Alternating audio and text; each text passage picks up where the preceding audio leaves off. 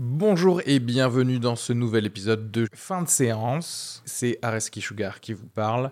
Pour vous dire que je suis en spectacle actuellement au théâtre Beau Saint-Martin à Paris. Donc si vous voulez venir voir une superbe heure de stand-up, n'hésitez pas à prendre vos places. Il reste des places pour les trois dernières représentations de la saison. Le 15 juin, 28 juin et 12 juillet. N'hésitez pas à aller sur Bireduc ou suivre les liens depuis la description du podcast ou aller sur sugarfree.com. Merci à tous, profitez bien de cet épisode. Bisous.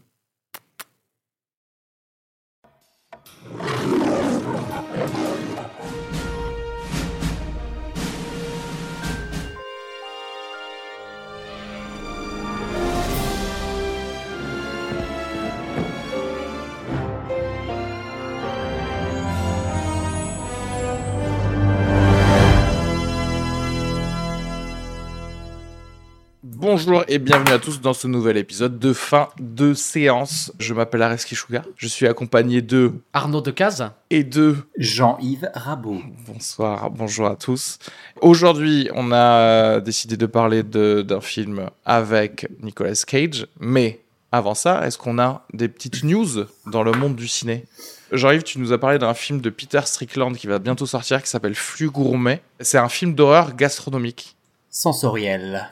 Moi, j'aime bien ce, cet acteur là, euh, Asa Butterfield, qui joue dans, dans Sex Therapy euh, sur Netflix. Voilà. Et également, je pense qu'il a un contrat avec Netflix parce qu'il joue dans Sex un. Education, non, plutôt Ah, Sex Pas Sex Education. Ah, ouais. pardon, pas Sex Therapy. Ouais. oui. Oui, Sex Education, c'est avec euh, Gillian Anderson.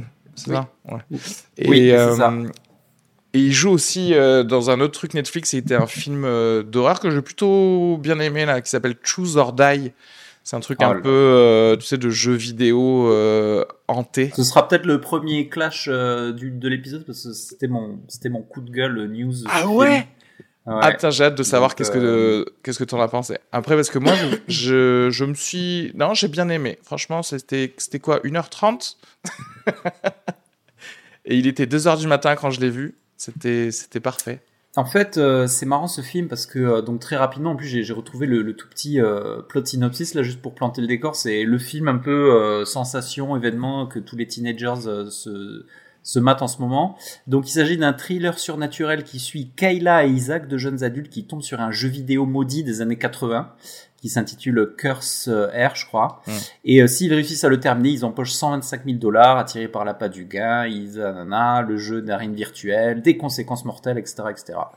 Donc euh, voilà, moi j'ai eu l'impression de, c'est un coup de gueule, j'ai envie de pousser euh, conjointement aux annonces récentes de Netflix qui veulent remettre de la pub euh, dans leurs abonnements. C'est pas vrai. Euh, si si et euh, donc du coup juste pour le film moi j'ai l'impression qu'on est toujours dans la dans la le, le gros la grosse machine pot-pourri fourre-tout de euh, l'algorithme euh, genre euh, on met euh, une meuf qui galère on met un jeu maudit on met un peu les, les la vibe Stranger Things des années 80 euh, j'ai trouvé ça euh, bah disons que la, la promesse est pas mal mais c'est comme d'habitude c'est-à-dire que Netflix c'est niveau, niveau qualité bon c'est- ça suit pas la promesse quoi Pour moi, c'était juste consommable, quoi. En gros, c'était un Uber Eats de- du cinéma. Tu vois, c'est typiquement Ouais, un truc où Uber tu Eats qui- regardes. qui, te met mal qui fait un petit mal de bide un peu après quoi genre comme le gros McDo qui, Bien tu sûr. vois, qui, qui traîne un peu sur le ventre quoi et en fait tu vois j'ai envie de dire à Netflix c'est un peu c'est au lieu c'est à dire que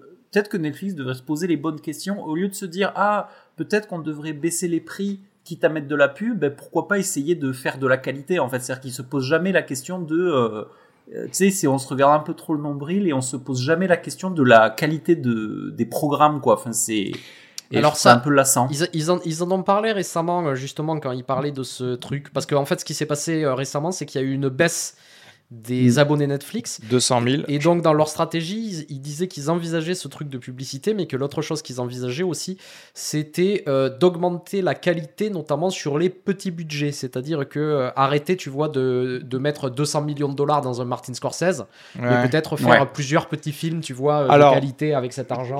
Scoop News, voilà, de, de- d'Insider, de la série drôle qui est sortie, qui parle du stand-up de Fa- Fanny Herrero. Euh, ils annulent finalement la saison 2. Ah merde. Voilà. Donc en vrai, je sais pas qui croire dans ça de, de ces trucs-là, parce que pour le coup, on pourrait dire que c'est quand même un truc de petit budget de faire cette série-là. Euh, en France en plus, parce qu'ils n'ont pas non plus énormément de, de, de production en France. Quand j'entends que dès qu'ils ont perdu 200 000 abonnés, euh, bah, ce, qui, peut être beaucoup, hein, mais euh, bah, je pense que ça affole les gens au niveau de, des actions Netflix et je pense qu'en fait, ils vont faire exactement comme euh, une entreprise fait, c'est-à-dire qu'au contraire, ils vont moins prendre de risques. Je, moi, j'ai du mal à. En fait, je pense que c'est un mensonge, tout simplement. C'est-à-dire, ils disent ça pour que toi tu te dises ah peut-être que ça va changer, que ça va être mieux. Mais après, euh, on en a parlé souvent ici, mais je trouve que les, les productions de Netflix, elles sont quand même. C'est- juste. euh, Enfin, C'est très possible. Et petit tips, euh, je fais partie des 200 000 qui sont euh, partis. ce sont des abonnés, c'est vrai Est-ce que tu, tu partages maintenant un compte ou ou pas du tout? Non, non, non. En fait, je me suis rendu compte que je regardais plus beaucoup Netflix. Ouais. Voilà, c'est tout. J'a- J'avoue que moi, là, je regarde que Better Call Saul, euh, la nouvelle saison, et c'est tout. Enfin, et, le, et ce fameux Choose or Die, mais c'était vraiment en mode. euh, je savais que j'allais voir un, un, tu sais, un petit film d'horreur euh, un peu nul, mais, mais cool, quoi. Alors après, tu vois, des fois, il y a, il y a quand même le, le, le, Jan Campion qui arrive quand Ouais, même. qui était ah ouais. cool. Il y a, euh, il y avait, j'avais adoré le, c'était le Cohen, non, la balade de. Ouais, ça fait deux quoi. ans, ça, Buster déjà. Scruggs. Buster, voilà. Donc de temps en temps, t'as quand même un truc comme ça, mais ça devient quand même Mais c'est un par en Mais fait. c'est ce que je me disais. Ouais. Maintenant, je vais m'abonner quand il y a un truc que je veux voir, en fait. Tu vois ce que je veux dire hein Ouais. Ouais, comme Oui. une VOD, quoi. Ouais. Tu t'achètes une VOD. Ouais, euh, après, j'avoue que.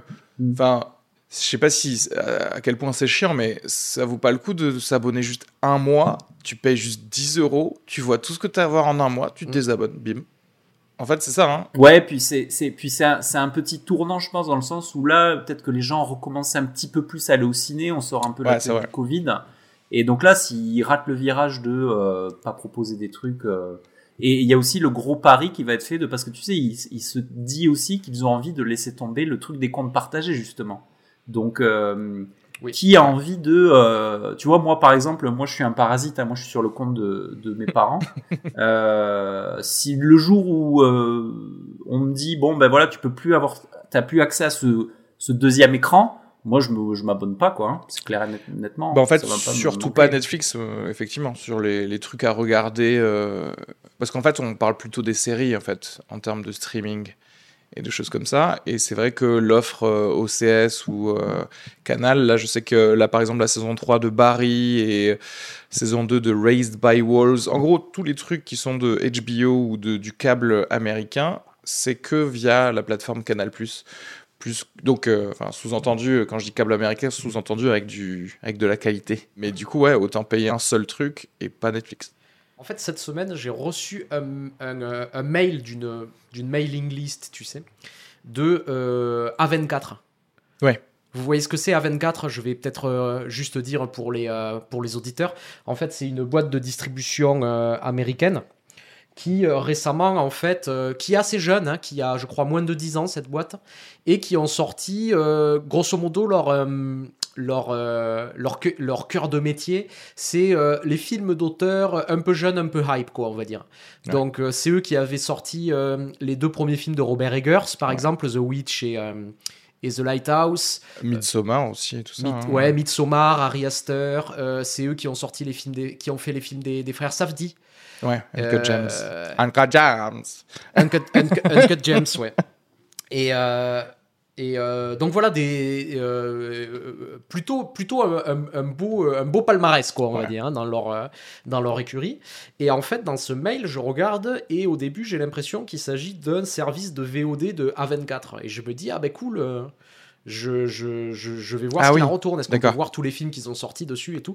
Et non, en fait, c'est un abonnement que tu payes pour recevoir des goodies à 24, genre des t-shirts avec marqué A24, D'accord euh, un, mag- un magazine A24, il t'envoie quelque chose pour ton anniversaire. C'est un peu le club Dorothée, mais de A24 en fait. Tu vois ce que je veux dire Ouais, ok. Et euh, c'est marrant parce que ça fait partie d'un truc que je remarque euh, au niveau de cette société récemment. C'est ils viennent d'avoir un, un- un assez gros succès aux États-Unis avec un film qui s'appelle Everything Everywhere All at Once. Oui, avec Avec Michel Yeo. Michel Yeoh, pardon. ouais.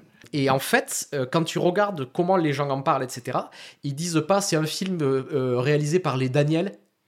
euh, ce qui est, qui est euh, euh, deux types qui s'appellent Daniel, je me rappelle plus leur nom de famille, mais Ouais. leur signature c'est The Daniels. Ouais. Et ils avaient fait Swiss, Swiss Army Man notamment, qui était assez sympa comme film. Oui. On parle pas d'un film de The Daniels, on dit A24 Everything Everywhere All at Once. C'est-à-dire le nom du distributeur passe par-dessus le nom, du, euh, le nom des, euh, des réalisateurs. Et euh, quand tu vois les gens en parler, ils disent j'aime les films A24, presque comme si c'était devenu un réalisateur de films, tu vois ce que je veux dire? Oui. Et que c'était. et en fait, je me dis, c'est- marrant parce que on dirait que c'est. Ils prennent un peu la stratégie euh, Disney, euh, Netflix, Marvel de développer une marque, mais avec du cinéma d'auteur. Comme si aujourd'hui c'était im- impossible, si tu veux, de, euh, de euh, parler de réalisateurs. Et donc c'est des entreprises qui produisent, qui produisent des films. Un peu comme dans le jeu vidéo, où finalement on connaît très peu de noms de, de réalisateurs de jeux vidéo, on connaît surtout les boîtes qui les font. Tu vois ouais, ce que je ouais, veux ouais, dire je vois ce que tu veux dire, oui. Genre, Et, c'est euh, Ubisoft, quoi, maintenant. et nota- à 24. notamment, je sais que les distributeurs français, ils gueulaient un petit peu contre A24 parce que euh, pour pouvoir acheter leurs films et les distribuer en France, ils demandent des tarifs beaucoup trop élevés.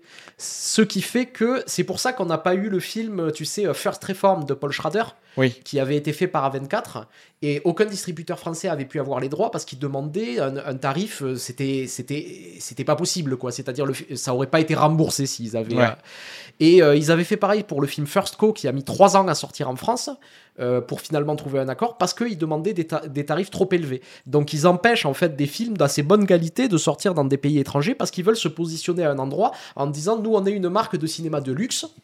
Et donc, il faut payer, en fait, si vous voulez euh, avoir. C'est un peu le Chanel, si tu Ouais, veux. mais du- est-ce que ça, ça va pas commencer à savoir chez les producteurs des films pour pas utiliser eux comme distributeurs, tu vois Parce que ben, euh, oui, mais en même temps, ils créent une marque auprès du public. Ils Oui, ont oui. réussi dans ce fait de créer une marque. Et donc, euh, et- ils font des films de bonne qualité. Donc, je veux pas non plus, tu vois, leur jeter la pierre. Mais dans cette stratégie de dire, on fait comme Disney en disant, on met en avant la boîte, c'est la boîte, tu vois, ce qui Mm. va être le, le nom de la marque. Est-ce que ça, ça montre pas aussi un changement dans notre société où maintenant, de plus en plus, on est fan de marques, comme si c'était des personnes, et que ça arrive un petit peu dans le cinéma. Tu vois ce que je veux dire? Attention, j'ai une, question. Ah, C'est des producteurs ou des distributeurs? Les deux. Ah, les deux, oui, d'accord, ok. Il n'y a plus eu ça depuis longtemps dans le cinéma, je pense. Tu vois, est-ce que c'était pas un peu l'âge d'or du, du cinéma euh, où, où on pouvait dire Ah, un film de la Fox, ça veut dire quelque chose? Parce qu'en fait, euh, ça voulait plus rien dire à un certain Fo- moment, Fox, ça, non? euh, oui, oui, oui, avec euh, oui, oui, eh ben, la, la grande époque Warner contre Universal. Voilà, par tu exemple, vois, et vraiment, et peut-être que ça, ça revient, mais ça pourrait aussi signifier, euh, oui, comme tu, disais, peut-être de la qualité, dans le sens où bah, c'est exactement ce que j'ai dit tout à l'heure par rapport aux séries. Moi, je sais que s'il y a une série HBO, il y a un côté où je sais en vrai que ça va être mieux qu'une série euh, sur NBC. Tu vois ce que je veux dire, entre guillemets, enfin, dans le sens où tu mets un, tu chapotes via une marque, quoi. Ouais, euh, mais je pense qu'il faut pas oublier de mettre en avant aussi les artistes, parce que si on commence comme ça, on finit comme Marvel, où les artistes n'ont plus aucun pouvoir, plus aucun intérêt et ne fabriquent plus les films. Alors après, c'est ça le truc, ça dépend de comment eux ils se Ouais. placent euh, vis-à-vis de la promotion de leurs auteurs. Ouais. Parce que moi, si tu me dis, genre, euh, si ils sont fiers de Esther, par exemple, qu'ils le promeuvent, j'en sais rien, qu'ils en font une star eux-mêmes parce que, j'en sais rien, ils le mettent sur Vanity Fair, etc., ça vaut le coup. Parce que quand même, ils créent une hype aussi sur la personne qui écrit et donc euh, ils lui donnent une chance aussi d'écrire pour... et de produire des films ailleurs. Oui, non, mais bien sûr, c'est-à-dire pour le- pour l'instant, je les accuse pas de ça. C'est-à-dire, tu vois les films et tu vois je vois ce clairement que c'est des auteurs qui s'expriment dans leur. euh, tu- quand tu vois les films des frères Safdie, ça ressemble pas aux films d'Ari Aster, ça ressemble Ouais. pas aux- à d'autres films qu'ils produisent. Mais eux, en tout cas, essaient de se fabriquer une image de marque, quoi. Et j'aime pas qu'ils qu'ils invisibilisent des films euh, à l'étranger aussi. Ça, voilà, ça après, après, c'est le seul truc effectivement qu'on pourrait dire euh, qui est contre parce que personne du coup n'a pu se le permettre en France en fait, First Non. Reformed. Par exemple. Non, et il est possible que Every- Everything Everywhere All At Once sorte direct en VOD aussi en France. Hmm. Ce qui est dommage. Un truc à dire là-dessus, euh, Jean-Yves, t'as une idée de où est-ce que tu te places pour ou contre A24 Bon, c'est plutôt une, une bonne nouvelle. Hein. Euh, J'imagine que euh, si ça peut faire comme euh, bah, comme Blue Mouse, euh, créer des presque créer des franchisés, quoi. Ça pourrait, euh, Mm. Ça pourrait être. euh, je peux, je verrais ça plutôt comme ça. Après, oui, le seul, le seul truc, c'est que vu qu'ils se marketent en auteur, ils pourront jamais effacer le style des gens. Comme Marvel le fait, en fait. sans C'est doute ça le raison. truc, tu T'as vois. sans doute raison, ouais. Parce que ce serait bizarre de. Comment tu peux faire un style d'auteur Ou alors c'est le style Sundance, tu sais C'est ma- Tout marrant va parce jouer que dans des garages. même Qui... Moi, je lis un peu les critiques américaines, tu sais, j'aime bien, j'aime bien avoir pas juste le point de vue français, tu vois, donc euh, Ouais. je, je lis ailleurs. Et maintenant, on parle presque de style A24, tu sais, Ouais. dans les critiques américaines. Ouais. Donc c'est marrant de voir ça. Et- t'as envie de dire, mais quel style? C'est les Sav- c'est plutôt les Safdie, c'est plutôt, euh, c'est plutôt Eggers, tu vois, c'est plutôt, c'est marrant. Est-ce qu'ils sous- sous-entendent pas juste une, une direction photo euh, léchée? Et dans un film euh, Parce qu'en fait, c'est ça qui est intéressant dans pas mal de films à 24, il y a un côté de le film a l'air cher, mais on voit pas pourquoi. tu vois ce que je veux dire? Genre, ça, c'est tel- c'est c'est beau en fait, c'est toujours beau. Il y a toujours un style C'est toujours Beau. beau. C'est toujours tu beau. vois Euh, alors que bah voilà alors que ça se passe juste dans des rues euh, alors que ça se passe juste dans euh, tu une ferme virgule 5 euh, c'est- pas tu te dis pas waouh ça a dû coûter très cher mais en fait ça a l'air bien dépensé quoi Il y a du talent, quoi. A- ouais ouais ouais c'est Il y a peut-être des ça, bons ça chefs peut-être juste dire ça ouais.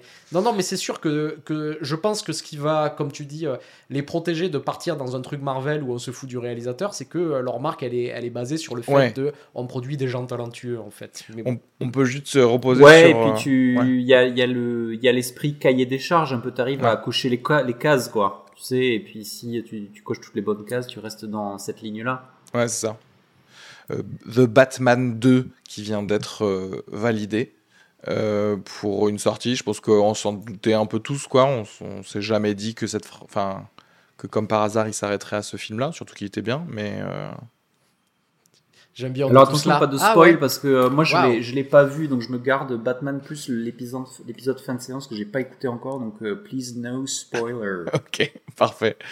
Et Euh, euh, du coup, petit segue sur les, pour rester sur les nouveautés, sur les, euh, j'ai, j'ai vu euh, dans les derniers films qu'on a, qu'on a vu, j'ai vu euh, dans les, les nouveautés VOD françaises, j'ai vu un, un film qui a été une bonne petite surprise, qui a Ouais. été, euh, euh, j'ai vu un film qui s'appelle Mes très chers enfants avec euh, Didier Bourdon et Josiane Balasco. ouais, Et euh, en fait, euh, je pensais que j'allais tout droit. euh, J'étais dans le sillage euh, clairement de qu'est-ce qu'on a tous fait au bon Dieu parce que c'était Mhm. clairement marketé pareil et ça, ça ressemblait vraiment beaucoup. euh, c'était enrobé de la même façon, quoi. Donc on a maté ça en mode petit film tranquillou et, et finalement c'était pas si mal Ouais. euh, parce que c'est euh, c'est un peu c'est un peu mesquin comme film. C'est euh, c'est genre alors le pitch c'est que c'est Didier Bourdon et euh, Josiane Balasco sont des parents euh, qui vivent dans leur petite maison à, à Rambouillet, tu vois, et euh, ils ne voient jamais leurs enfants. Donc ils ont une fille euh, qui est jouée par Marie-Lou Berry, d'ailleurs, la fille de Josiane Balasco, qui vit à Paris, euh, qui fait la fête, qui va jamais voir ses parents. Le fils, c'est l'archétype du euh, du banquier euh, qui travaille à Levallois-Perret, qui pareil, il est surbooké, il va voilà. Et donc euh, pour euh, donc c'est assez triste en fait parce que tu vois vraiment des parents qui essaient de voir leurs enfants. Mhm. Et pour euh, les voir, en fait, ils leur font croire qu'ils ont gagné au loto.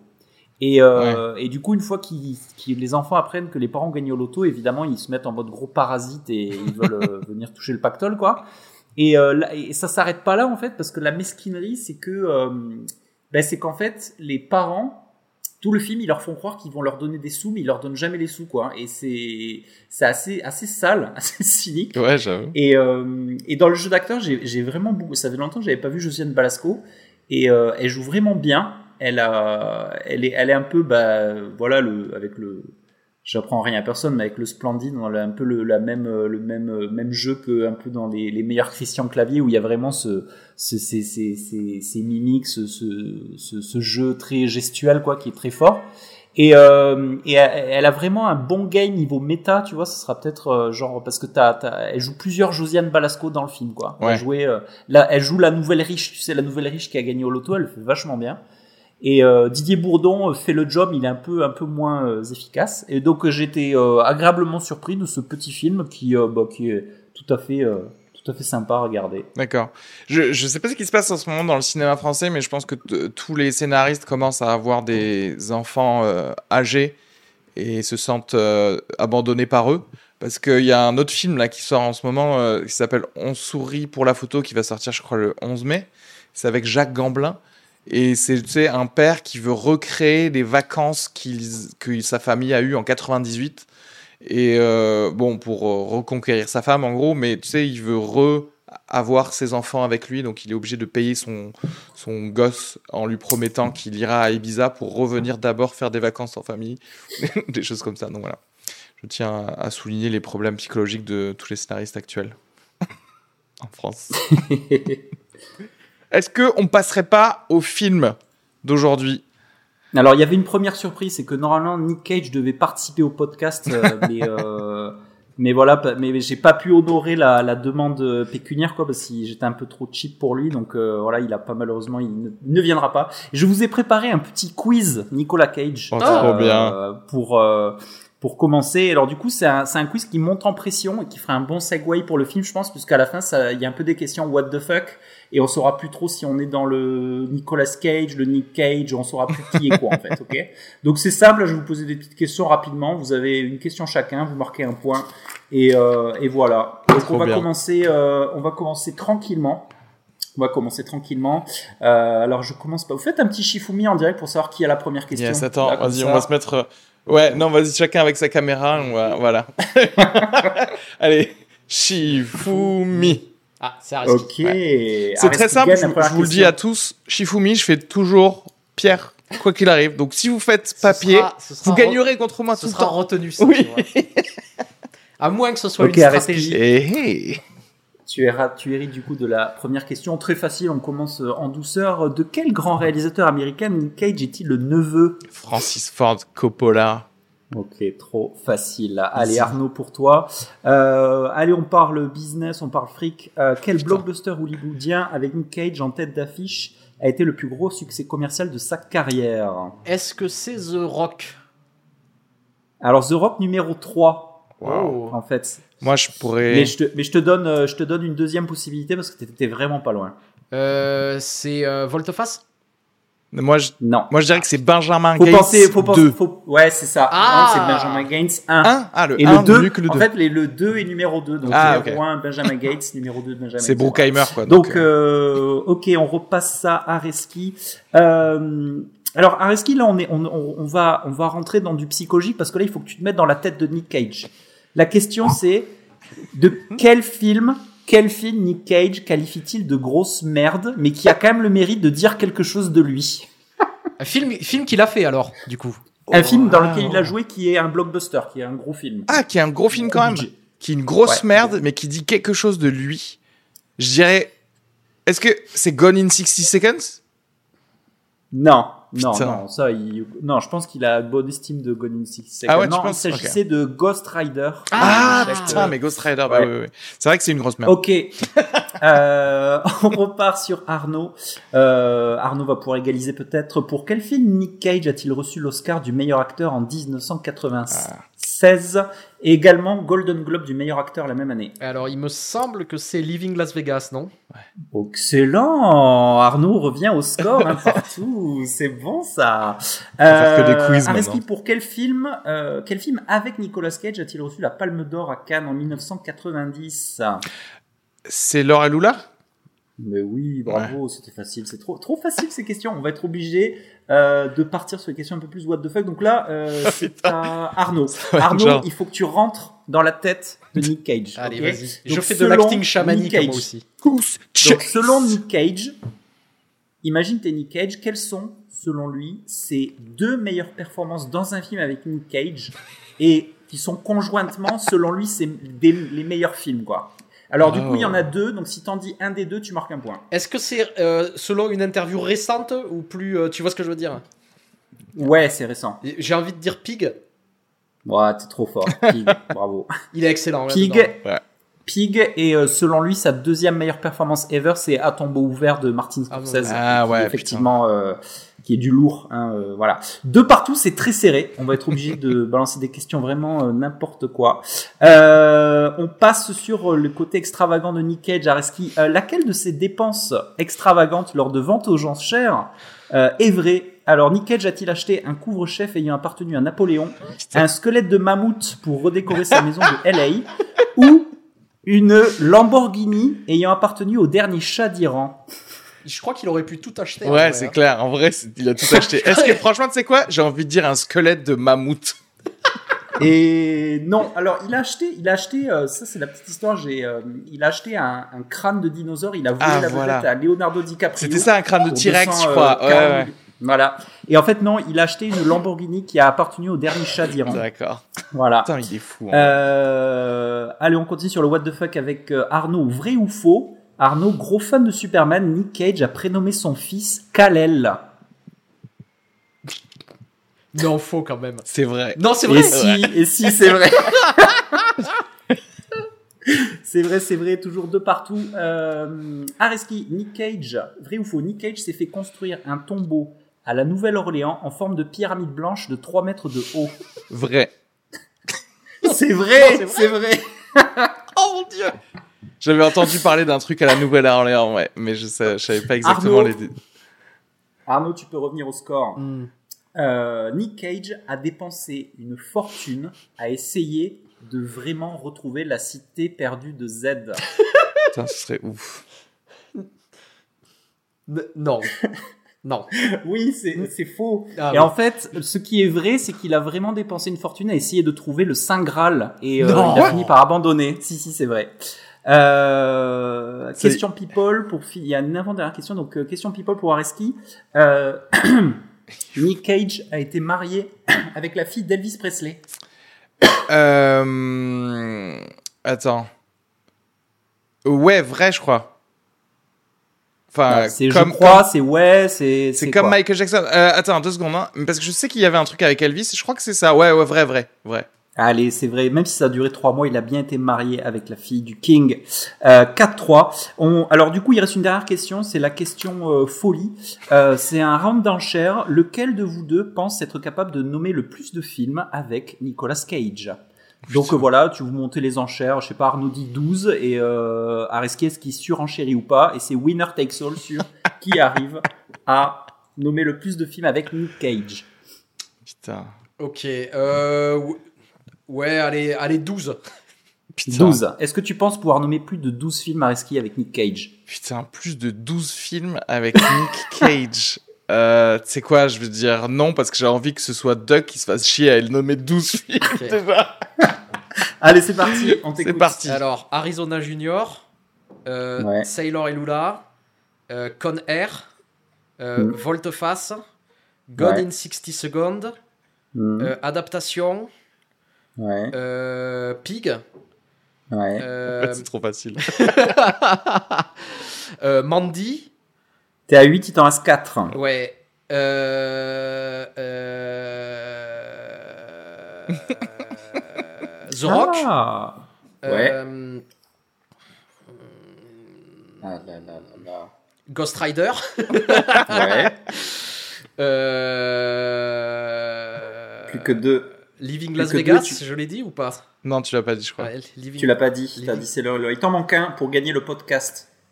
Euh, C'est très facile. Et on va en parler aujourd'hui.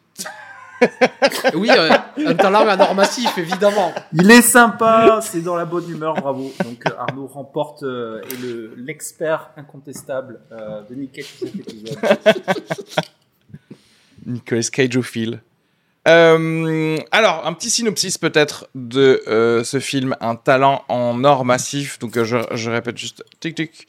Réalisé donc par Tom Gormican avec Nicolas Cage, Pedro Pascal, Tiffany Haddish, Ike Reynolds entre autres, et qui est sorti le 20 avril 2022. Petite bande annonce. Nick Cage. Nick, tu vis dans la tour Sunset depuis plus d'un an. Bah oui, il m'adore là-bas. Et tu leur dois 600 000 dollars. Ok, Eh oui, eh oui. j'ai trouvé une solution à tout ça. Mais je vais l'avoir, ce nouveau rôle. Et quand je l'aurai, alors là, tout va changer. Le comeback. Le principal, c'est d'y croire.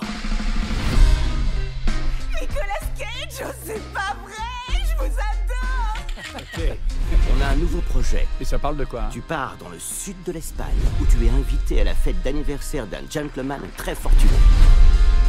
Je ferai jamais ça. Nick s'est payé un million. Je vais le faire. Un petit synopsis. Oui, donc c'est euh, Nicolas Cage joue Nicolas Cage euh, une star un peu déchue d'Hollywood qui aimerait euh, un peu euh, être sur le retour, mais a beaucoup de déconvenues, que ce soit au niveau de sa carrière, des déconvenues financières, des déconvenues familiales.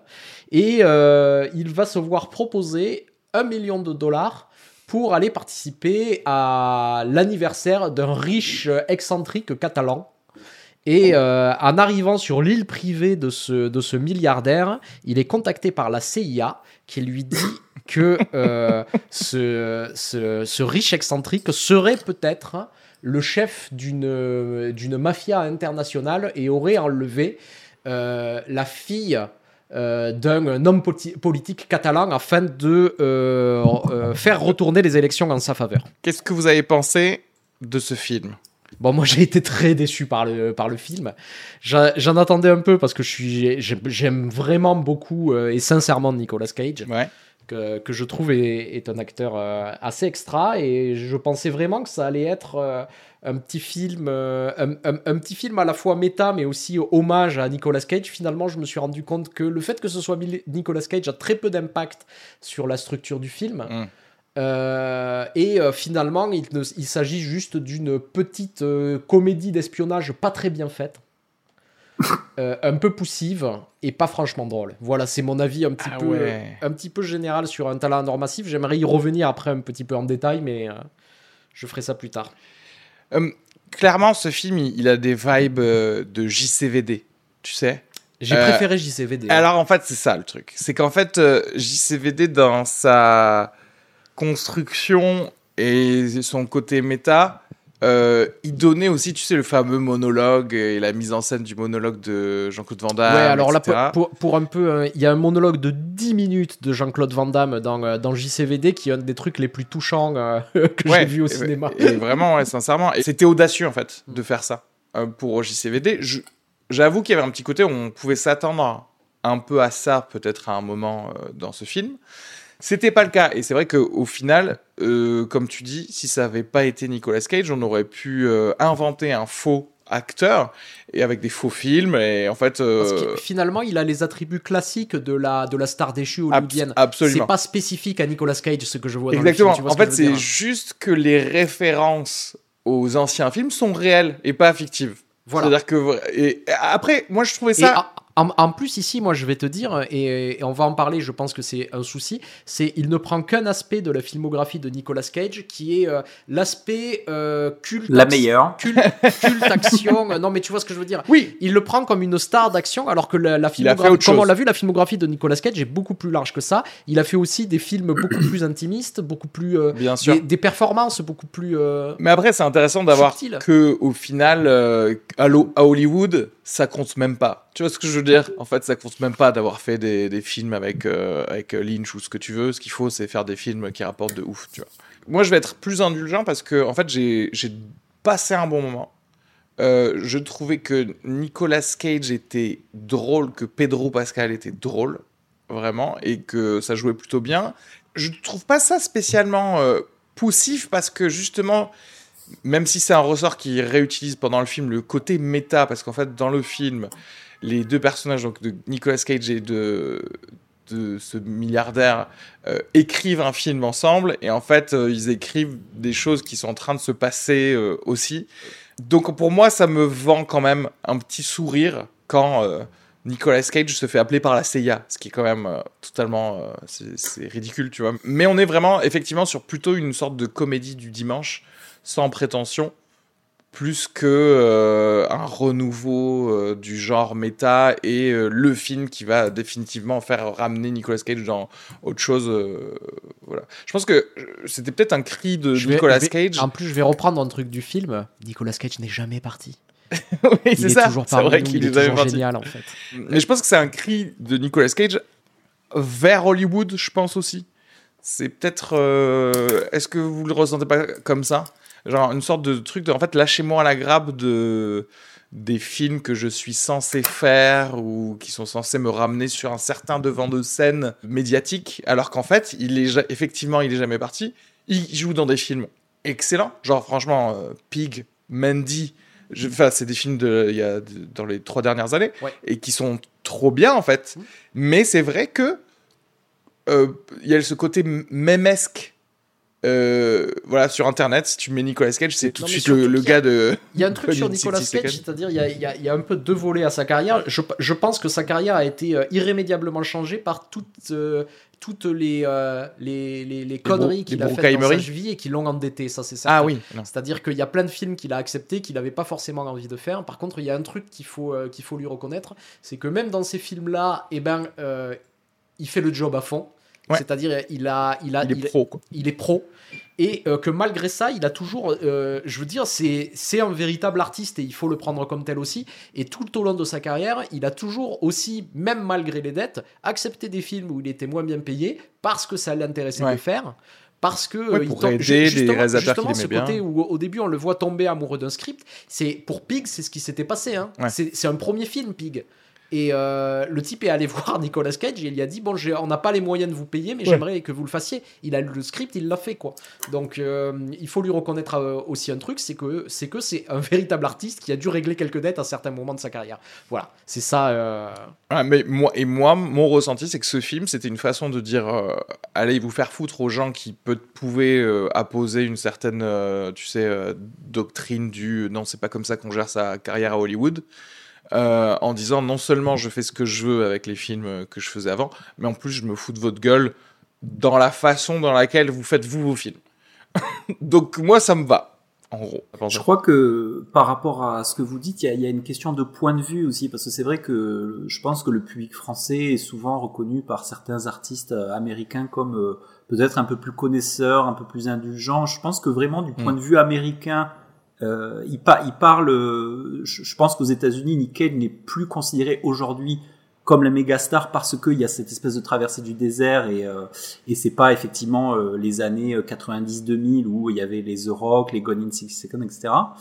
Euh, donc euh, je, je suis assez, je vais être assez d'accord avec euh, avec Arnaud sur euh, sur le film de façon globale parce que euh, comme vous certainement j'allais avec euh, des grosses attentes parce que je suis un gros fan de Nick Cage. Euh, fan de la première heure, je suis allé volontairement voir le film. euh, J'aurai l'occasion de vous en parler en version française pour Ah la performance de euh, du doubleur euh, historique de Dominique Collignon Morin de Nick Cage et c'est assez intéressant en fait parce que même lui on sent qu'il essaie d'amener un côté un peu méta au doublage. D'accord. euh, et ça m'a rappelé un petit peu voilà l'adolescence et la pour moi Nicolas Cage c'est un peu la génération vidéo club quoi hein, c'est-à-dire euh, quel était le, le nouveau gros blockbuster avec euh, avec cet acteur. Et en fait bon ben voilà le je pense que ça démarre ça démarre bien. Moi je dirais que je passe un, un super moment jusqu'au moment où euh, il commence à aller se balader avec Pedro Pascal sur l'île quoi. Et à partir de là bon Mm. le, le film à mon avis souffre d'un troisième acte assez faible euh, très peu de personnages secondaires, effectivement, et c'est pour ça que j'ai souvent pensé à tout le film. Finalement, j'ai pensé à ce qui aurait pu être mieux, et je pensais souvent au film euh, Spy de, Paul Feig, tu sais, qui euh, qui a beaucoup de personnages secondaires vraiment très cool, et j'ai pensé à ça par rapport aux, personnages de la CIA qui vraiment sont, pardon, mais nuls à chier en fait, au point de vue acting que ce qu'ils ont à dire. Donc là, il y a, y a clairement des, des grosses lacunes. Euh, après, j'aime, j'ai- j'ai- tu vois, j'ai- j'aime bien le côté. euh, Il y a un moment euh, où euh, c'est un petit peu, je crois, la scène hommage à Volteface où euh, ils sautent tous les deux en slow motion euh, de la falaise là. Euh, là, j'ai eu l'impression de rentrer dans un manège en fait, parce qu'il y a, il y a c'est le moment où Nicolas Cage, pour lui faire plaisir, il fait le Nicolas Cage des films des années 90. Là, il lui dit allez, on y Ouais. va. Il décide de lui faire plaisir et de jouer une scène euh, dans la scène. Et finalement, on attend. Moi, j'ai attendu tout le film qu'on lise son putain de scénario en fait, parce que tout le film, il dit j'ai écrit un scénario, est-ce que tu veux jouer dedans Ouais. Et on va pas au bout de ça en fait, tu vois, genre ils jouent des scènes un petit peu tous les deux pour s'amuser. Euh, je trouve que Pedro Pascal, comme toi, Areski, j'aime beaucoup, même s'il est un peu sous-utilisé. Il y a un truc un peu, euh, un peu bromance, un peu, un Ouais. peu gay qui se met entre tous les deux. On sait pas trop où ça va. Euh, tu sais, ça, ça m'a fait penser un peu à ce film où il y a Pedro Pascal donc joue le joue le milliardaire je dis pour euh, voilà. Euh, ça m'a fait penser à ce film où euh, il y a, y a, tu sais, James Franco qui va interviewer Kim Jong-il là, Oui. et où tu te rends compte que, bah, parce qu'en fait, si tu veux, je trouve que ce qui est vraiment dommage avec le truc de Pedro Pascal, c'est je trouve qu'il y avait vraiment un, un- parce qu'en fait, au départ, ce qui, ce qui est marrant, c'est que Nicolas Cage, il y a un petit peu un truc marrant. Il se dit, ouais, vas-y, c'est mon pote, j'ai pas envie de le trahir, j'ai pas envie trop de l'espionner pour la CIA, quoi. Oui. Et il y a un petit moment dans le film où on va, on va se demander, il y a un petit suspense, est-ce que euh, Pedro Pascal est vraiment le méchant ou pas Parce que finalement, on n'a jamais cette certitude. Et euh, je trouve que c'est euh, une des lacunes du film, c'est de, ne pas avoir assez surfé sur ce filon-là, en fait, au niveau du suspense. Et finalement, tout, tout, en fait, toutes les promesses sont toutes abandonnées au même moment, comme si c'était, vas-y, euh, c'était un délire, vas-y, ça me saoule, j'ai envie de rentrer à LA, euh, et voilà. Et, et c'est dommage parce que donc là, je suis assez d'accord avec Arnaud sur ça, c'est-à-dire que voilà, c'est c'est très décevant et à l'arrivée, ça devient un film et, même, tu vois, les scènes d'action sont nulles, quoi. Voilà. Oui. Euh, et donc ça devient un film un peu chiant, quoi. Bah, ouais. Après, là où je, ouais, là où je te rejoins, c'est quand même, euh, ouais, le, il y a une partie du film où en fait, euh, mais je crois que je, en fait, je deviens, je sais pas si je deviens trop indulgent parfois, juste arbitrairement, ou si je, mon attention peut ne plus être sur le film, mais dès que l'action, parce que voilà, il y a une phase d'action qui commence dans ce film entre le deuxième et, et le troisième acte. euh, les courses poursuites ou les choses comme en fait c'est-à-dire toute la fausse intrigue qui a été créée euh, avec euh, le, le cartel d'armes ou je ne sais pas ah, c'est vrai qu'à partir de là plus rien n'était intéressant c'est-à-dire qu'en fait on a abandonné même la bromance Mm. qui se créait avec Pedro Pascal et euh, j'ai un petit côté maintenant je crois que je, ça, ça c'est automatique en fait. C'est juste maintenant je regarde un film et je fais genre ah oui ok euh, c'est le moment où tu vas me faire des courses poursuites et je vais pouvoir aller pisser en fait parce que aujourd'hui c'est tu sais il y a vraiment un côté euh, Adobe action. Et il génère des scènes qui sont où je où tu sais tu sais au début du film tu sais si tu es en présence d'un metteur en scène ou de ou de Jean-Michel euh, Trépied et que je vais poser ma caméra ou faire Mais- faire faire les trucs par des assistants euh, réels comme d'habitude tu vois Là, dans la mise en scène, et que ce soit à tous les niveaux, c'est-à-dire au niveau du dé- découpage, on est dans un découpage de série télé Netflix. quoi. voilà Euh, et en fait pour moi ça c'était j'avoue que c'était un film Netflix mais après et au niveau de la direction d'acteur aussi, où ça va pas beaucoup plus loin en fait que la, que la surface Que des faire choses. le truc. En fait. C'est, C'est- euh, il y avait quand même une mini promesse et comme tu disais cette scène sur la falaise où à un moment justement euh, la caméra fait un petit mouvement euh, euh, quasi Michael Bayen sur la tête de Nicolas Cage avant qu'il sorte son, Mais- son espèce de, de réplique et avant qu'ils sautent tous les deux dans, dans l'eau. Et je me suis dit ah peut-être que le reste du film ça va être ça. C'est à dire qu'en fait petit, qu'ils vont utiliser cette espèce de gimmick où ils vont mettre en scène euh, Cage qui joue Cage euh, devant ce gars qui le paye pour Yeah. juste être là à son anniversaire et en fait il, il- c'est vrai qu'ils font pas ça Pour moi, il y a deux moments sympas comme ça. Il y a celui-là et il y a le moment du mur aussi. Où ils sont euh, Ah ouais. complètement Ah oui, le drogués mur, et où ouais, ils ouais, essaient ouais. de passer Voilà. par-dessus un petit muret parce qu'ils pensent être poursuivis par deux vieillards. et c'est vrai que ouais tu dis il pouvait y avoir plus de gags Et il parce aurait y pu y en avoir plus de gags comme ça, mais d'une. euh, Alors, je sais pas.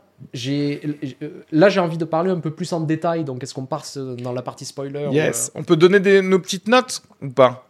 Qu'est-ce qui se passe? Euh, moi je vous dis moi je mets quand même 3 miams parce que ça me fait plaisir de voir Nicolas Cage Euh, Ouais, pareil 3 parce que j'ai pas j'ai pas non plus, je dirais pas que j'ai passé un Oui, mauvais moment, voilà, c'est ça. quand même globalement euh, et puis il y a Nick Cage quoi, donc tu vois, c'est toujours bien quoi. par rapport à l'Uber Eats de Choose or Die tu vois ce que je veux dire? C'est plus digeste quoi Je sais pas, je vais mettre, Ouais, ouais. je vais mettre deux, moi. de miam. Donc voilà, si vous voulez ne pas être spoilé pour un talent massif, euh, arrêtez immédiatement ce podcast et maintenant. Le poids insupportable, parce que le original c'est ça, c'est le poids insupportable d'un talent en or massif, ce Ouais, je- quand même vachement mieux quoi. je trouve que ce titre le- en anglais est fou et est trop drôle en fait. C'est ouais, c'est vrai. Impossible d'avoir tout ce talent, c'est vraiment horrible.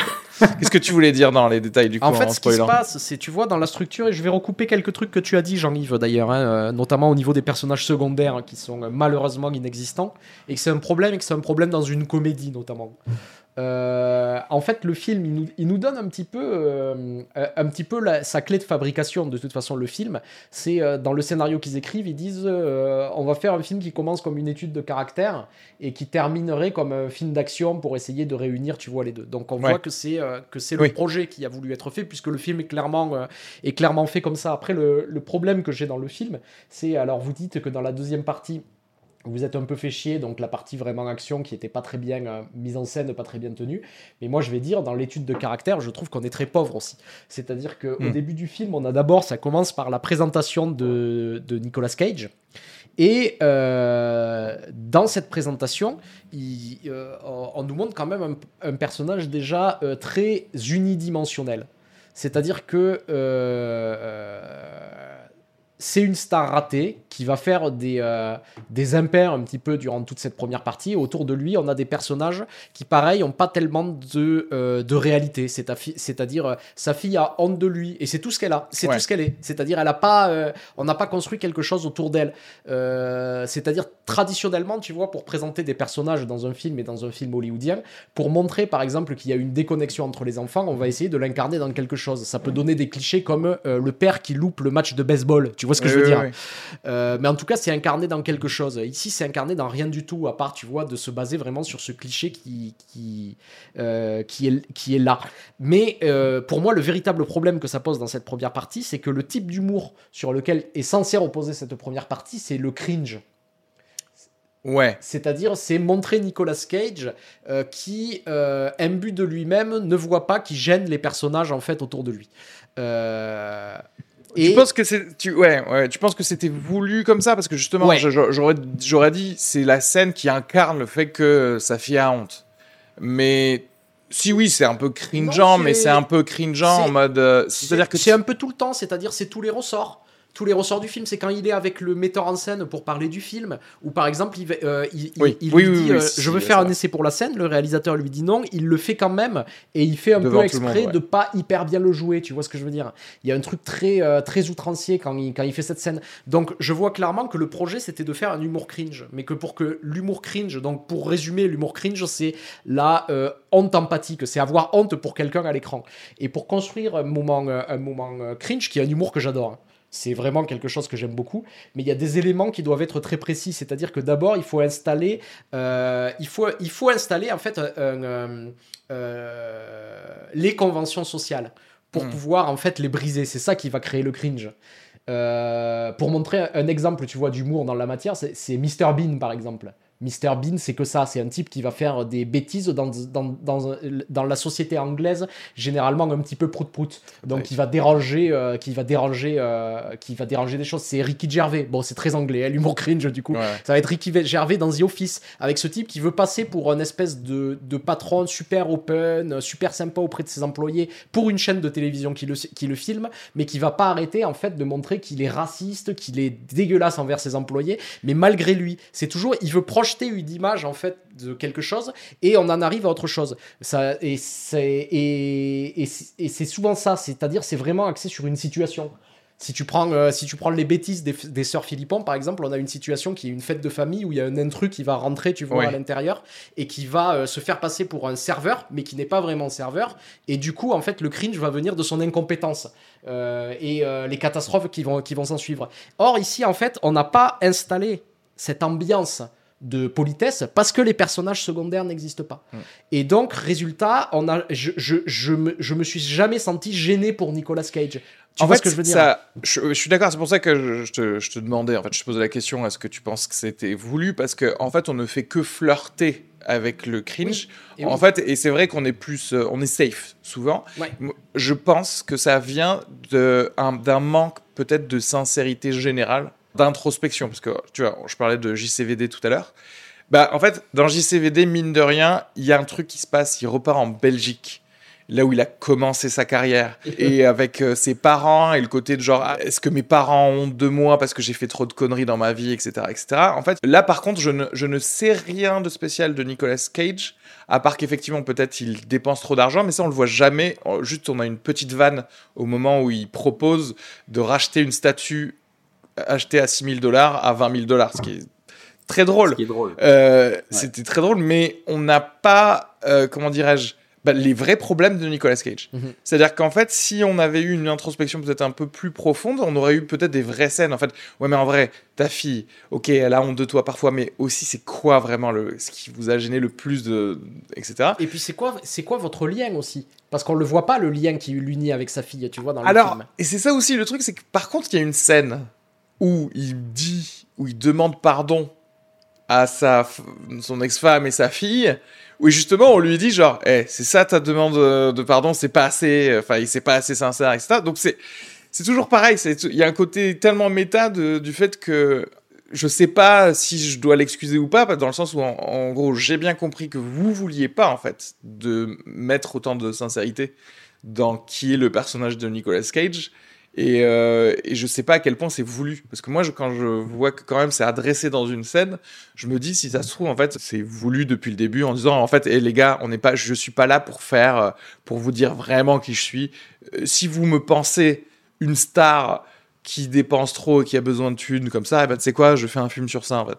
Oui, mais du coup, du coup c'est quoi le projet? Parce que je vois Ouais. clairement que tu vois, il, il essaie de faire plusieurs scènes comme ça, ça marche pas. Et en fait, cette manière, tu vois, de l'oraliser dans le film, tu sais, c'est ce qu'on appelle en scénario le lamp shading. Mettre un abat-jour, en fait, pour cacher le problème. Mais ça, Mm. ça n'enlève pas le problème, en fait. Tu vois ce que je veux dire? Mm. euh, fondamental du film, qui est en fait que euh, les personnages ne sont pas assez fouillés. Comme tu l'as dit, dans la relation avec Pedro Pascal, là, là aussi, il pourrait y avoir du cringe ahurissant, c'est-à-dire que c'est un ressort de cringe génial de euh, euh, un fan absolu qui rencontre une star. Mm. C'est des moments de cringe qui peuvent être hilarants, en fait, ce, ce Ouais, genre alors de... que- Non, mais c'est pour ça, alors que pas du tout. Et même Alors en fait, j'étais apaisé par le fait qu'en fait ce soit cool.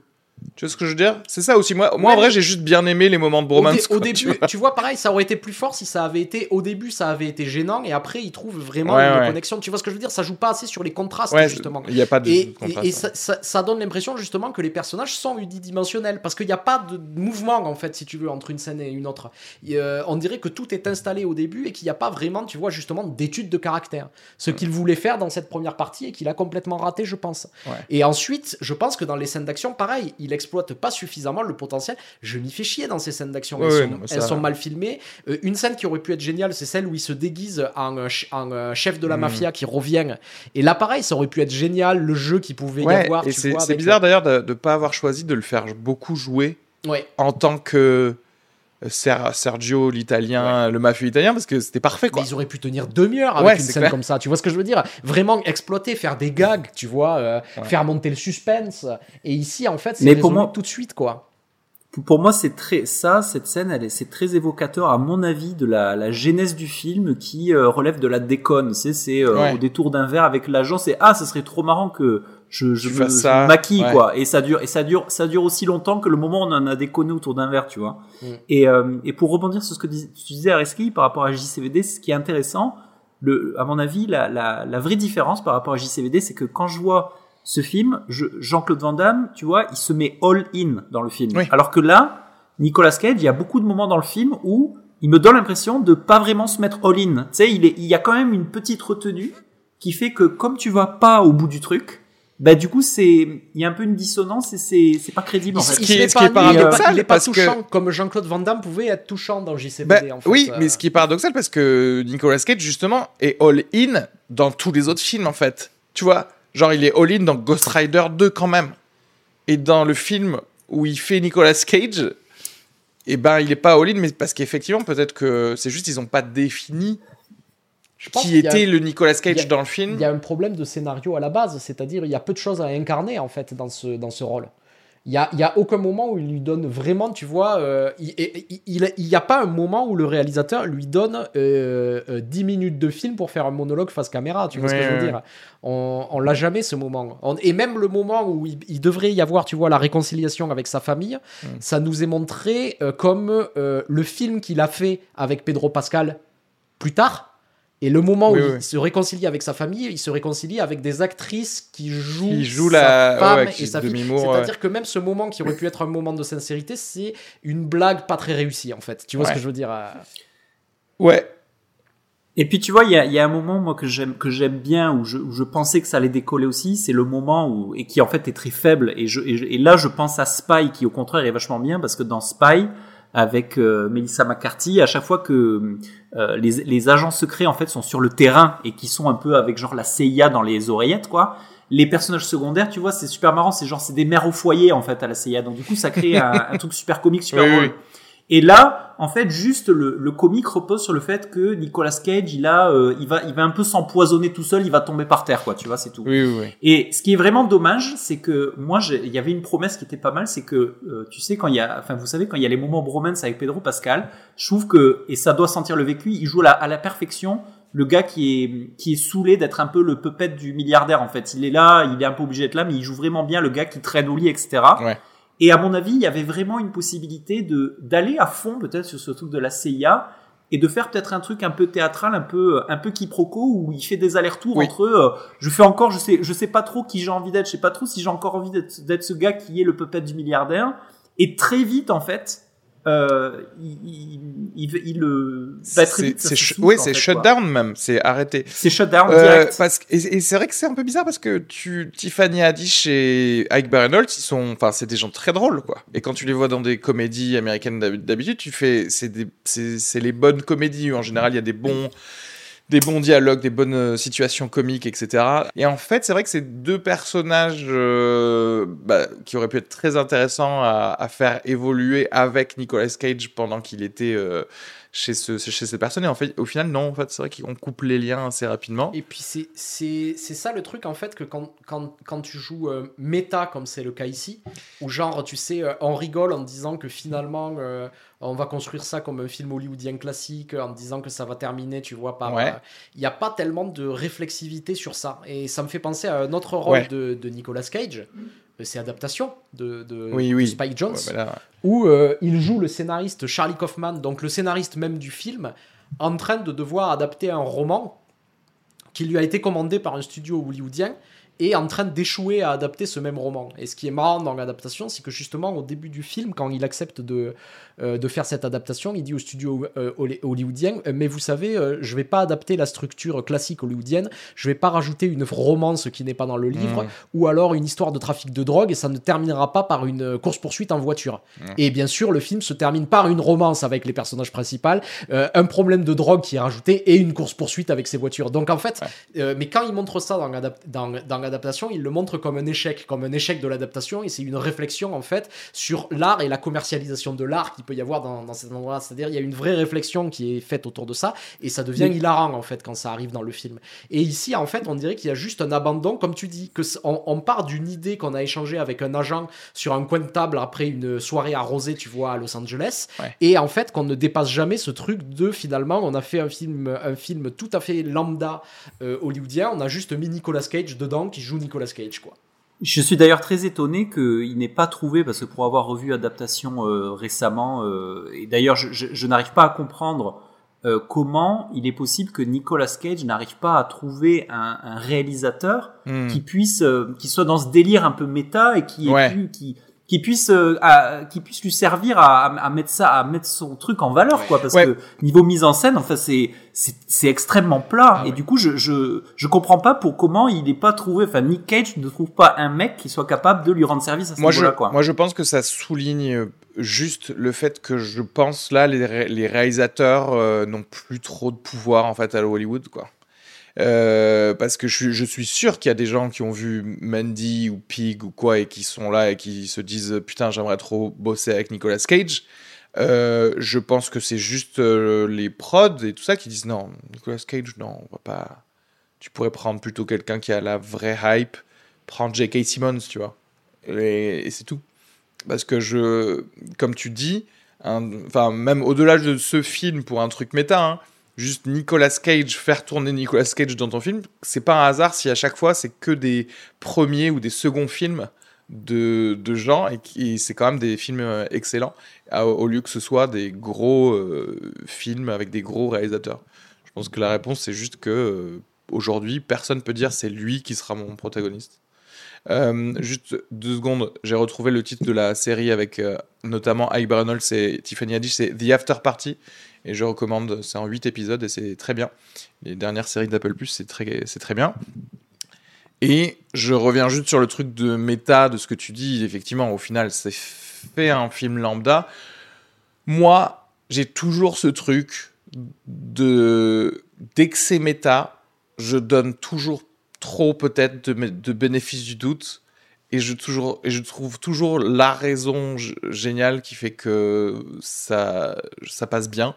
C'est qu'en fait, justement, ils ont voulu faire un film lambda. Voilà, ça c'est ma théorie. Ouais, ouais, c'est possible. C'est po- c'est possible, mais euh, c'est tellement décevant quand, quand tu vois par exemple, est-ce que vous avez pas, moi j'étais exaspéré de du, du twist avec euh, genre c'est le, il était proxy pour son cousin qui en Oui, fait est oui, le oui. vrai puppet master. Bon, on le et qui, savait au depuis passage, le est début en vrai. Un personnage qui est nul à chier quoi. En, Oui. en Quoi. fait, ça se, le... ça se sent parce que le personnage de Pedro Pascal, il n'est pas du tout construit euh, comme ça. C'est-à-dire que, ah, comme tu l'as dit, euh, Jean-Yves, on joue jamais vraiment sur le suspense de est-ce qu'il a des mauvaises intentions Oui. envers Nicolas Cage. Non. Il aurait fallu jouer ça, donner un peu plus d'épaisseur au personnage et que finalement, Oui. ce, ce que Nicolas Cage aurait pu, pu lire comme des mauvaises intentions était, était Ouais. juste son côté euh, fan stalker en fait. Ouais, ouais, tu vois ce que je veux dire? Mais Fan ils l'ont pas Stalker, joué comme ça. ou, euh, et ça c'est un gros regret de ce film, on n'a pas vu assez d'huile d'olive. Parce que soi-disant, soi-disant c'est un mania de l'huile d'olive ou je sais pas quoi. pas un olivier dans le Et en, et en vrai, ça aurait été drôle que lui, dans la famille, ce soit vraiment le, le gars qui s'occupe de l'huile d'olive, mais que, tu sais, j'en sais rien, il blanchisse de l'argent des armes, euh, et qu'à chaque fois, il va faire des trucs qui paraissent euh, suspicieux, alors qu'en fait, c'est que des trucs d'huile d'olive, tu vois. et, pendant ce temps, c'est son cousin qui s'occupe de, de tuer des gens. Mais euh, oui, oui, c'est vrai que... Bah, après, c'est- toujours pareil, c'est c'est un gars imbu de lui-même et c'est un film où on ne montre que lui et, et, les autres sont là juste pour le faire paraître plus grand que, que nature. Donc en fait, je me dis, ouais, tout va bien quand même dans cet esprit-là. Mais je, je suis quand même d'accord pour dire que en vrai, on pouvait rendre le tout plus drôle et mieux mis, mieux mis en scène. En fait, c'est ça. C'est, c'est, si tu veux, c'est pas que le film, en plus, c'est horrible. Bon, c'est un film hollywoodien lambda. euh, J'aurais pu m'en passer, j'aurais pu pas le voir. euh, mais ce qu'il y a, c'est que euh, j'étais hypé par, j'étais vraiment hypé par Nicolas Ouais. Cage, en fait. C'est Et, l'attente, euh. Et j'ai été déçu parce que le, le- mine de rien, comme tu dis, peut-être que c'est tout ce qu'ils ont voulu faire, mais le film promet plus quand même. Oui, peut-être, oui. Non, Ouais. non, mais après, en fait, je dis ça, mais enfin, tu sais, on vit tellement en ce moment dans un monde de- d'incompétence et de, et de fainéantise que en vrai, c'est vrai. Non, je sais que si vous, vous, vous aviez pu faire quelque chose de plus drôle, vous auriez quand même voulu faire un truc plus drôle. C'est juste que peut-être vous saviez pas et vous êtes juste nul, quoi. J'en sais rien. Après que peut- peut-être que, alors là je sais pas, je spécule complètement, mais euh, ça, collerait peut-être assez bien au, au personnage de, enfin à Nicolas Cage acteur, c'est que peut-être que euh, lui, on sent qu'il y a vraiment quelque chose de personnel qu'il veut dire. Euh, peut-être le problème, on, sait- on sait, même lui, je pense que même il est pas sûr de ce qu'il veut dire à 100%, Mm. donc c'est peut-être ça euh, la clé du problème. Et peut-être que euh, dans, dans la production de ce film, peut-être que peut-être que ce mec est trop écrasant et peut-être qu'il a voulu être trop dans son truc et que peut-être que personne n'arrivait à, à lui placer des idées. attends, Je- je attends, crois- attends, parce que à la base, en fait, le film. euh, au Ouais, c'est pas écrit par lui. euh, Au, ouais. au- au- au début, c'est pas, c'est pas un projet qui part de Nicolas Cage. Ah d'accord. C'est un projet de deux fans. euh, C'est un projet de deux fans qui avaient écrit ce scénario et qui, ont, euh, qui a, qui a euh, titillé l'intérêt d'Hollywood. Et même, si tu veux, ah, euh, ils pensaient que Nicolas Cage avait refusé et euh, ils avaient mis des plans, euh, des, des- des- des plans de contingence pour essayer de voir quoi faire si jamais Nicolas Cage refusait. Ils avaient envisagé de prendre par exemple Daniel Day-Lewis pour jouer Nicolas Cage dans le. Ça aurait été ouf. Daniel. Ah, Ah ouais. putain, j'aurais aimé voir ce film, quoi. Je sais pas s'il aurait accepté hein, Daniel Day-Lewis, mais. euh, T'imagines, il ressort de sa, de sa, Sa retraite euh, là. tous les 4 jours. sa cordonnerie, ouais. J'ai eu un feeling un peu un peu bizarre en, en salle parce que comme c'était le fi- j'a- j'avais l'impression vraiment de pas de d'être de ce public, ce grand public français qui avait connu Nicolas Cage avec les euh, 60 secondes chrono, les rock, etc. Moi, j'ai eu l'impression que la salle, c'est-à-dire ça rigolait quand même pas mal, Mhm. euh, sur- même sur les blagues un peu nulles. Hein. Euh, et j'ai vraiment eu l'impression que euh, euh, voilà, on voulait pas trop dépasser. Oui. Et, Ouais. et- et malheureusement, ben voilà, je suis, je suis, je peux pas m'empêcher de dire que non, tu, tu me promets quelque chose, il faut délivrer quoi. Tu y a, c'est pas délivré quoi. Il y a pas de, y a la promesse est pas est pas tenue, donc forcément on ne peut s'empêcher euh, que d'être déçu quoi. Moi, j'ai l'impression que c'est comme ce film, c'est un peu comme une, une première séance de psychothérapie, quoi. Tu vois ce que je veux dire? Où le gars, il s'est pas déverrouillé encore totalement. Il était en mode genre, non, je fais quand même, je suis quand même Nicolas Cage, tu vois. Et on n'a pas voulu aller euh, très profondément dans, dans une sincérité totale euh, qui aurait permis peut-être de déverrouiller et de. Et de- La, la, la, la, la scène, la scène de, de la séance chez sa psy est plutôt pas mal d'ailleurs parce qu'il y a un petit twist où en fait il y a sa fille qui est avec lui chez la psy, tu vois, donc il aurait pu, tu, tu vois, il y, a, il y a quelques petits éléments quand même qui sont pas mal, mais euh, voilà, pas exploité à fond. Mais pareil, dans, dans cette séance avec la psy, finalement, euh, il se révèle rien, quoi. C'est ça le. Ouais, voilà. Ouais. Il y a une mini promesse et hop, C'est ça, down. ouais. C'est ça, c'est shutdown Mm. tout suite. Après, ouais. là, moi, je, je, enfin, moi, ce que ça me, ce que, ce que ça m'apprend aussi ce film, c'est vraiment Pedro Pascal. Il faut vraiment plus l'utiliser dans des comédies. Il est vraiment Ah ouais, excellent parce que on le voyait un peu. euh, je trouve dans, vous savez, Wonder Woman 1984, qui est le Wonder Woman 2 là, euh, c'est de la merde. hein. Mais ils le, le font jouer un espèce de Trump euh, mexicain. Et, euh, et, euh, et, et je, le t- et je trouvais qu'il y avait une fibre comique euh, vraiment cool euh, de Pedro Pascal et je me dis putain ouais ça pourrait être un très bon euh, acteur euh, de, de, bah, de film Non, comme non, ça, il, quoi. il joue super bien parce que la, la scène au bord de la piscine là, où tu sais, il, il- c'est cette scène un Ouais. peu malaisante où euh, où il veut se mettre à côté du il faut transat faire- Il faut faire copain, il faut faire copain copain un peu, tu sais. Et genre, tu sais, il fait genre quoi qu'est-ce que t'as dit? Il essaie de déclencher des, des conversations qui viennent jamais, tu vois, c'est trop marrant. Et où ils finissent par regarder Paddington 2, oui qui est un très bon film, Qui en plus, bon qui est film. vraiment un très bon film. Mais tu vois, il y a ces, ces trucs-là aussi, ces espèces de clins d'œil où au final, ils, ils ont envie de te dire à toi, le spectateur de ce film-là, au final, tu sais quoi, tu devrais aller voir Paddington 2. C'est, et en fait, c'est des choses comme ça où je me dis, ça, ça me fait quand même sourire, tu vois, ça me fait passer un bon moment parce que je me dis, euh, je me dis que c'est drôle quand même de penser à ça et de faire presque plus la promotion d'autres auteurs dans ton propre film, tu vois. Mais, euh, mais voilà. Mais c'est vrai que c'est pas un film que. Franchement, c'est pas du tout un film que je reverrai, en fait. Tu vois Même si, euh, si autour de moi, on me dit Ah, bah tiens, il y a, y a ce film qui, dans deux ans, tu sais, qui est sur Netflix ou quoi. Je, je me dirais Ouais, non, mais regarde-le sans moi, je ferai autre chose, quoi. Non, mais c'est dommage parce Mais que par exemple, tu vois, je pense à, je pense à Paul Feig. Euh, Paul Feig, par exemple, euh, si, si, si c'est un peu un contrat à la Spy où le gars il veut faire un pastiche total du film d'action, euh, un Spy avec Nicolas Cage où c'est la même chose mais un peu version film d'action, ça peut être totalement fou. Et, Oui, euh, Mais pour, et- pour et le est-ce coup, que vous Paul, pensez Paul, Paul Feig a un vrai talent comique, quoi. C'est-à-dire Oui, que. En Paul plus, Feig, il aurait bah pu oui. prendre les mêmes blagues qu'il y a dans le film et les rendre Et les drôles, faire- en et fait. faire drôle, par la mise en scène, Bah mais oui. par, juste par- en dirigeant les acteurs pour faire en sorte... bah, il connaît les ressorts comiques, en Ouais, fait. Et en c'est ça plus. aussi un des soucis du film. Il les réécrirait vite fait aussi. Hmm. Est-ce que vous pensez à un réalisateur avec lequel vous aimeriez voir Nicolas Cage Hmm, Il n'y a pas hmm. Est-ce est-ce qu'il a, est-ce qu'il lui, parce qu'il a quand même joué avec, en fait, c'est marrant parce qu'en reparcourant la, la filmographie, je me suis quand même rendu compte qu'il a joué quand même avec un paquet et même de grands réalisateurs. Tu Mm. vois, il est quand même passé euh, chez Scorsese, chez Lynch, chez, enfin, chez, euh, chez Cohen, beaucoup, beaucoup de gens, bah, euh, chez De Palma, De sais guys, quoi enfin, voilà. Euh, Spielberg, moi? Spielberg, parce que je me dis, est-ce qu'il pourrait pas euh, faire ressortir un truc un peu genre euh, émotionnel euh, de Nicolas Cage, euh, mais doux?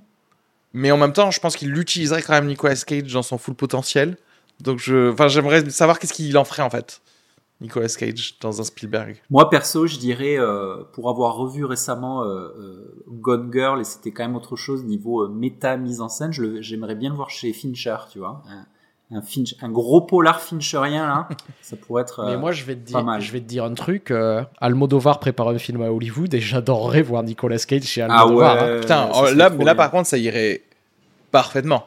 Ouais. Genre, tu vois, bon, on reste en Espagne encore, comme dans ce film. Non, mais tu moi- vois l'exubérance. Oui, oui, tout ça, je pense l'exubérance, a- Ouais, oui. Le, le côté un peu le personnage un peu mondain, à la couleur, Almodovar, mais- tu Ouais, sais, ouais. euh, avec ouais, ça serait trop avec bien. une robe de chambre en satin. J'ai envie de voir, j'ai envie de voir Nicolas Cage en de chambre en satin faire tout un film avec Almodovar. C'est drôle. Dites-nous, envoyez-nous des, euh, des mails pour savoir quel est le réalisateur que vous voudriez voir diriger Nicolas Cage. Euh, je connais pas ses prochains. euh, Ses prochains films. Ses prochains films, d'ailleurs. Euh, C'est prolifique, hein, je crois qu'en 2022, il a encore trois ou quatre projets dans les Putain, c'est incroyable. Euh, le mec est chaud, quoi. Euh, le mec est chaud, chaud. Est-ce que je peux en profiter du coup pour parler un petit peu de Pig? Ouais. qui est un film que, que j'aime vraiment beaucoup, qui a été une, une énorme surprise de l'année- dernière. J'en attendais pas grand chose. Je sais pas si tu l'as vu, Jean-Yves.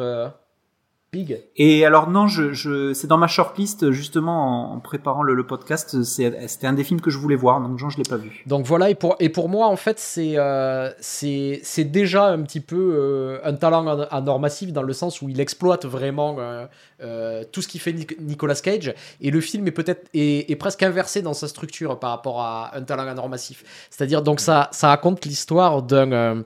Euh, d'un type qui vend des truffes et qui cherche des truffes grâce à son, euh, grâce à son cochon. Et un jour, son cochon se fait enlever et donc il va, euh, il va tout faire pour essayer de retrouver ce cochon. Et alors, quand j'étais parti dans le film, surtout avec les images que j'ai de Nicolas Cage, je m'attendais à un John Wick avec un, avec un cochon en fait. Un vrai film de vengeance, tu vois, d'un Nicolas Cage vénère qui va chercher son, son cochon truffier.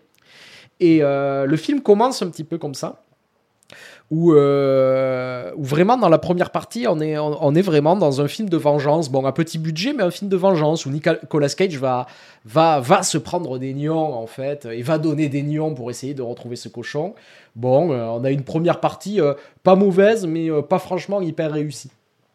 Et en fait, à un moment arrive une scène où le type qui l'accompagne dans le film, qui est le type à qui il vend les truffes d'habitude, lui raconte une, une histoire et lui raconte en fait comment, euh, comment ses parents se sont euh, réconciliés au cou- au- autour d'un repas dans un restaurant et où on apprend que ce repas dans ce restaurant avait été préparé par Nicolas Cage. en fait. Ouais.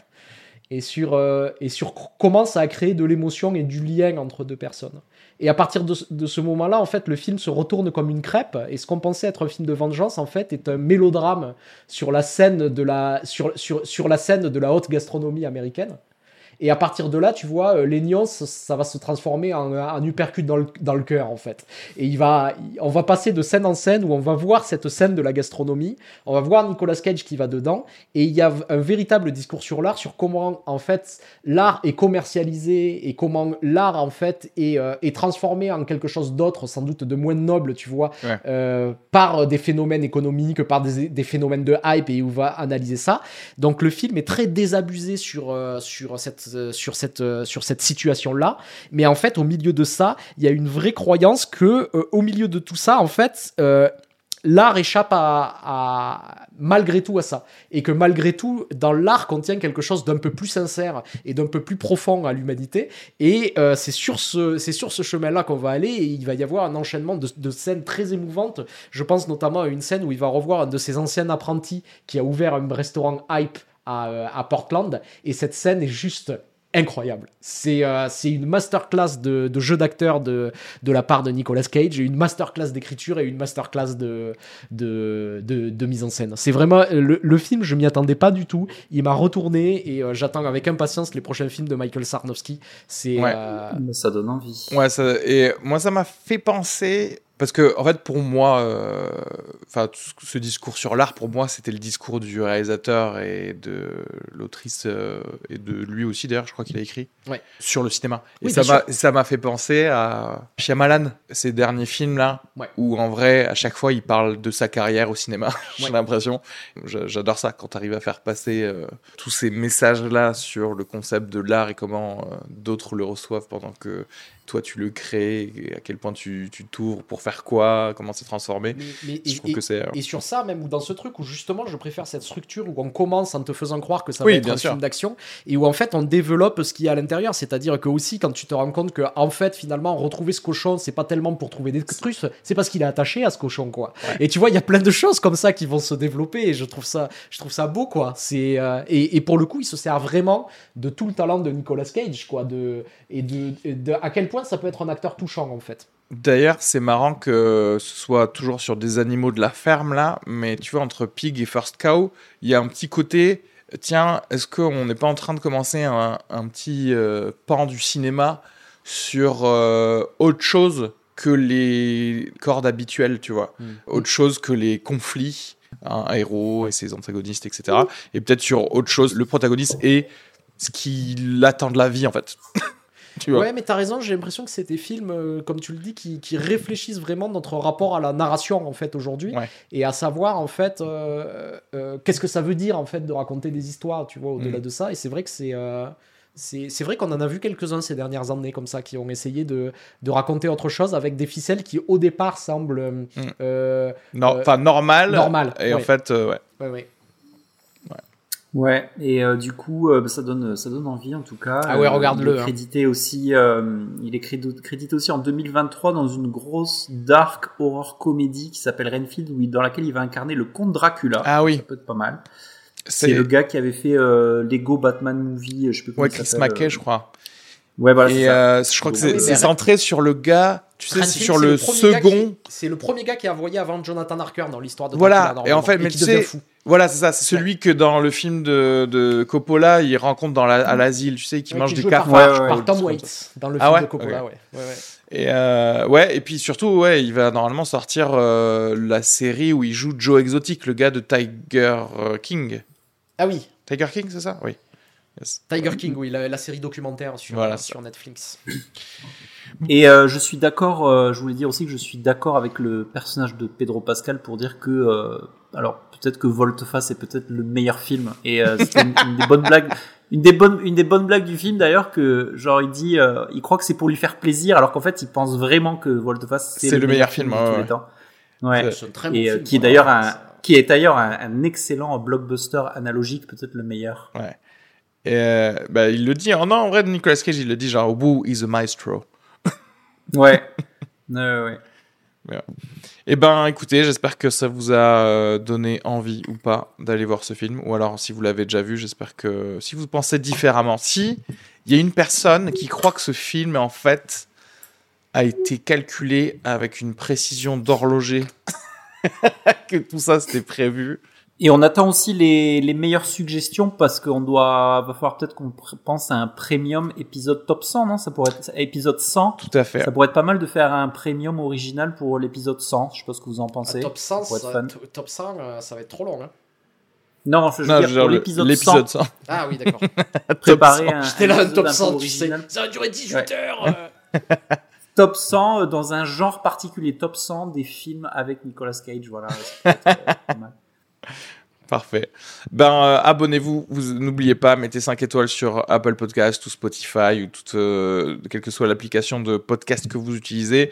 Suivez-nous sur les réseaux sociaux. Les Instagrams sont notés sur euh, la- les vidéos. Et puis, venez me voir en spectacle tous les jeudis à la Petite Loge jusqu'à fin juin. Et C'est très rigolo. C'est très rigolo. hein. Et voilà quoi. Et bisous tout simplement.